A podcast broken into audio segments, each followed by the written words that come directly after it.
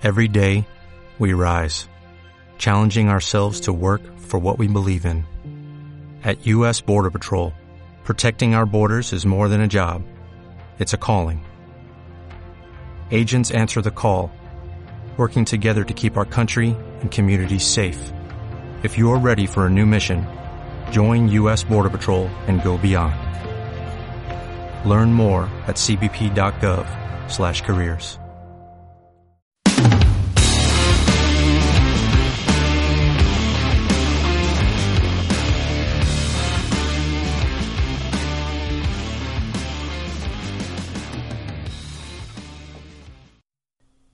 ¿Pero qué me estás container? Mm, mejor pasa y hablamos dentro. Adelante. Episodio 4. ¿Es acaso TDD la panacea?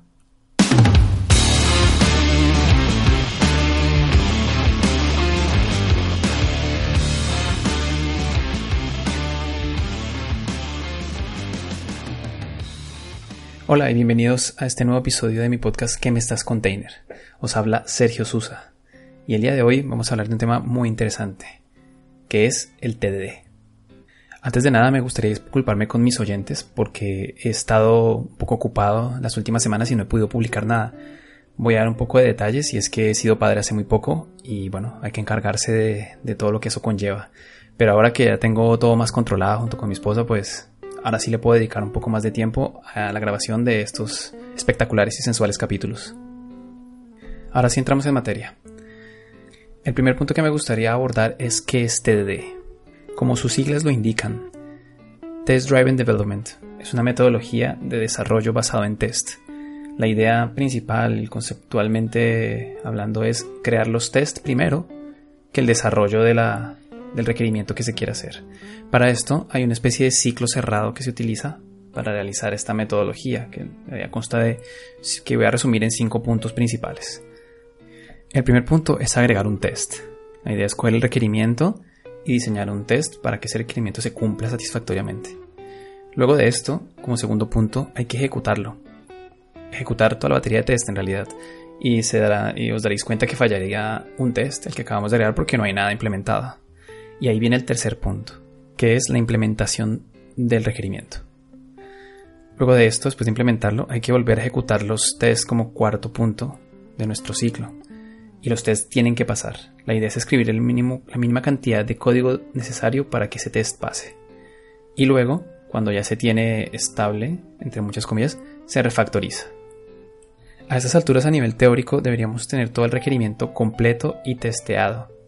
Y aparte el código, si empiezas por los tests, te obliga a que sea testeable. O sea que es un, un plus que se le da a TDD como metodología a la hora de desarrollar. Es más difícil crear código que sea difícil de testear, porque claro, tienes que implementarlo después de hacer el, test.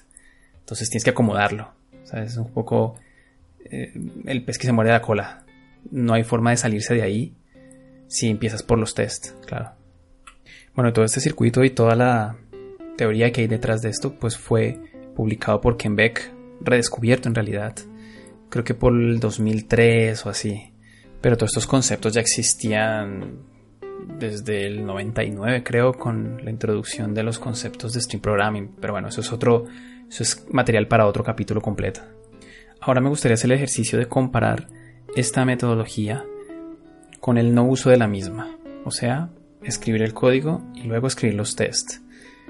Para empezar me gustaría hablar de la definición del test en TDD. La definición en test de TDD se basa en interfaces, lo cual va muy bien para cumplir los principios de diseño Solid, por ejemplo, donde básicamente no estás dependiendo de una implementación concreta. El punto a favor es que te obliga a hacerlo, pero también puede ser visto como un punto en contra, porque al obligarte tal vez nunca eres consciente de lo que estás haciendo. Por otro lado, en el desarrollo no TDD no hay restricciones de ningún tipo, así que si lo haces mal, pues puedes tener cosas no testeables, puedes tener cosas que, dependan de implementaciones concretas, pero eso ya es un tema que no tiene nada que ver con el testeo de la aplicación en realidad, sino con la experiencia del desarrollador. Ahora regresemos a TDD. Una de las cosas muy comunes que pasan en TDD es que la misma persona que hace los tests es quien implementa el código. Esto generalmente es un problema, porque hay ciertos puntos, digamos que ciegos, en el que estás sesgado totalmente de tu desarrollo. El test pasará, pero tendrás una falsa sensación de seguridad. Obviamente si no utilizamos TDD e igualmente la persona que escribe el código escribe los tests, pues tenemos el mismo problema. Lo que pasa es que en una de las dos metodologías, o la metodología que se utiliza, está muy cerrado y se, y se, acostumbra a utilizar, o sea, que sea la misma persona que haga todo.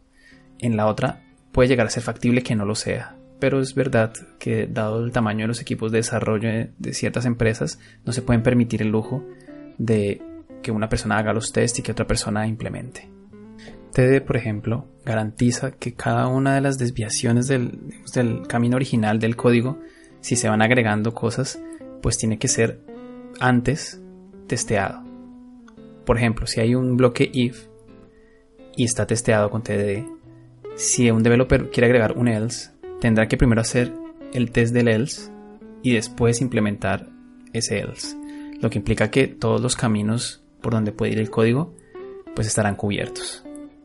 Si no utilizamos esta metodología, pero nuestro proyecto está testeado, que es lo que suponemos, en realidad si un developer va a cambiar algo o el comportamiento o agrega otro camino a un código, debería hacer un test que pase por ahí igualmente, lo que implica que no es una excusa no utilizar la metodología para hacerlo. Ahora vamos a empezar con los puntos que no son tan favorables para TDD, como es la curva de aprendizaje.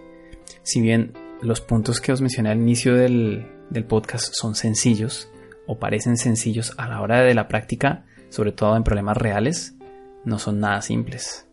De hecho, pueden ser tan complejos que el solo hecho de imaginarse cómo serían las interfaces ya es casi hacer el requerimiento completo. Pero esto ya se hace sin necesidad de utilizar TDD. Si no se utiliza la metodología y es tan complejo, puede que ya lo tengas resuelto y solo te falta hacer los tests, que sería el equivalente. Esto es fácilmente solucionable si se logra descomponer el problema en problemas muy pequeños. Si hace un requerimiento grande es mucho más complicado, pero si se logra desprenderlo a un nivel muy granular, sí que se podría hacer sin ningún problema. Otro de los caballos de batalla del TDD es afirmar que hay una gran cantidad de test. Como todo está testeado y hay muchos test, ellos dicen que implica que la calidad del software va a mejorar. Y eso hasta cierto punto no es verdad. Por experiencia os puedo decir que he visto proyectos tener 2500 test, hasta más líneas de código en test que, la del proyecto, que ya me parece que estaría o que sería lo correcto, y aún así fallar más que una escopeta de feria. Porque en realidad la cantidad de los tests no vale nada, en realidad es la calidad lo que importa. Si tú tienes 2000 tests mal hechos, pues seguramente con 50 tests bien hechos te basta y te sobra para garantizar una mejor calidad. Obviamente esto puede pasar también si no se utiliza TDD. Pero el tema principal aquí es calidad mejor que cantidad. Otro punto muy interesante para hablar es lo que tiene que ver con la velocidad de desarrollo. Resulta que según diferentes artículos que he leído, la velocidad de desarrollo de TDD y no TDD es básicamente la misma. En realidad es un poco más utilizando TDD pero tiene que ver con la falta de experiencia. Luego que se rompe esa barrera, es la misma. Lo importante es que después la mantenibilidad del código y del proyecto pues mejora. Aunque obviamente esto también se puede lograr sin utilizar TDD si se tienen unas buenas costumbres de testeo. Como habéis notado, he dado pros y contras de utilizar TDD o no utilizar TDD. Todo este análisis que os he mostrado durante todo el episodio, en realidad yo lo había hecho antes y no es algo nuevo, lleva meses seguramente en el que estoy dando vueltas de por qué debería intentar utilizar más TD o no. Pero en realidad lo importante de esto, o la conclusión final, es que no importa qué camino escojas, si es con TD o sin TD, el fin debería ser el mismo. El uso o el no uso de la metodología no te garantiza que vas a tener un software mejor o peor.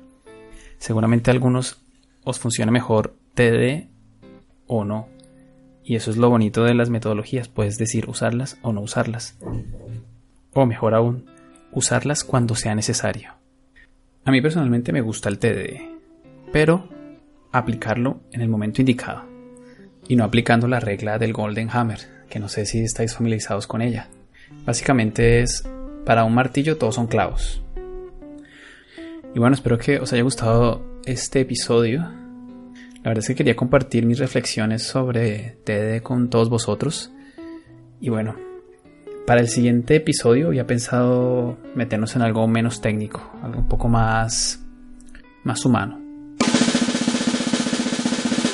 Creo que hablaré sobre la inmigración en tecnología y espero a ver si logro traer algún invitado, porque creo que tengo el candidato perfecto.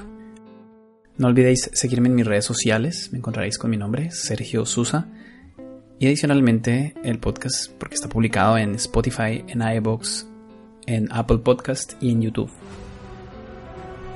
Nos vemos en el próximo episodio. Adiós.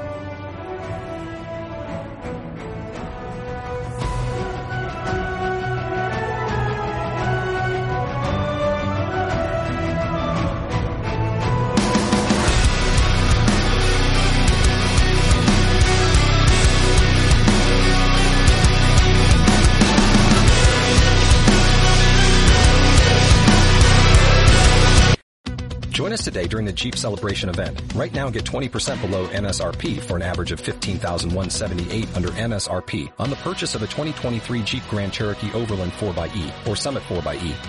Not compatible with lease offers or with any other consumer incentive offers. 15,178 average based on 20% below average MSRP from all 2023 Grand Cherokee Overland 4xE and Summit 4xE models in dealer stock. Residency restrictions apply. Take retail delivery from dealer stock by 4-1. Jeep is a registered trademark.